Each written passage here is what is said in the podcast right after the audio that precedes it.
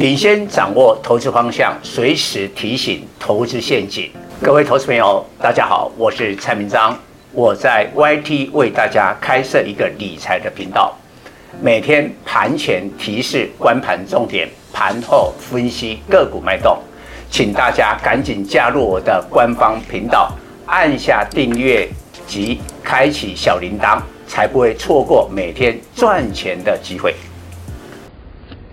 各位粉丝朋友，大家好，我是陈章，现在是礼拜五盘后的分析。今天反弹盘前就我们有这样的一个规划，但是量缩到两千一百亿，所以虽然涨六十点，收在一六一三四，守住了蔡总所讲的关键支撑一万六千一百一十六，但市场的信心不足。那今天的救星就是美股盘后，Intel 跟。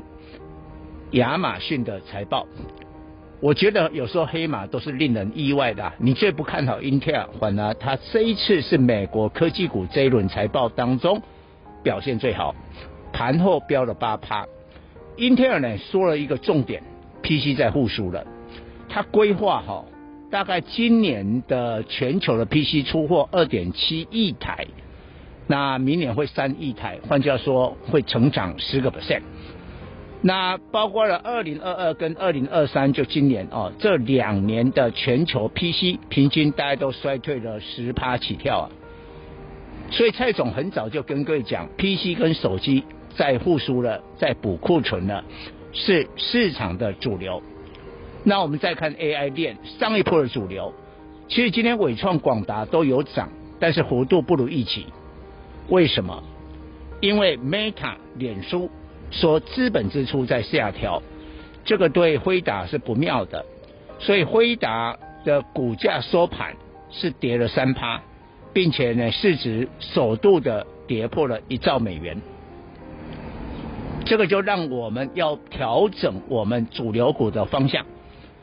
但是我要强调，台股的投资人有时候都是慢了好几拍。今天你看一下，外资依旧卖超了九十几亿，法人都不看好。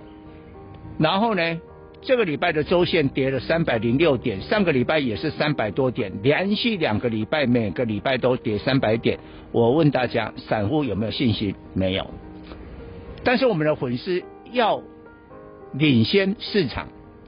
假如我们都是跟着散户一起动作的话，我问你，你怎么可能成为赢家？所以蔡总蔡总再次的重申，下个礼拜这个大盘当然要看国际股市的变化。万一手机跟 PC 的股票只要补跌，早买点，我就给你这个结论。然后我再补充手机的龙头联发科，联发科第三季的财报 EPS 十一块，毛利率是七趴，当然我觉得这个都有预期。不过，虽然又一起，也在蔡总的预期之中，因为最近的台币是贬值，所以毛利率本来就会增加，EPS 就会增加。但是呢，我觉得莲花科最大的亮点财报在哪个地方？我告诉你，你自己去啊 check 一下，第三季的库存周转天数，就是存货这个部分啊。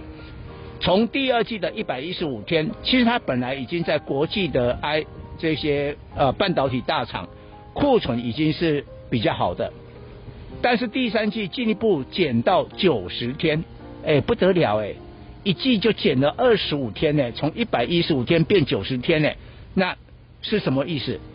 表示手机晶片在补库存啊，补库存补得很快啊。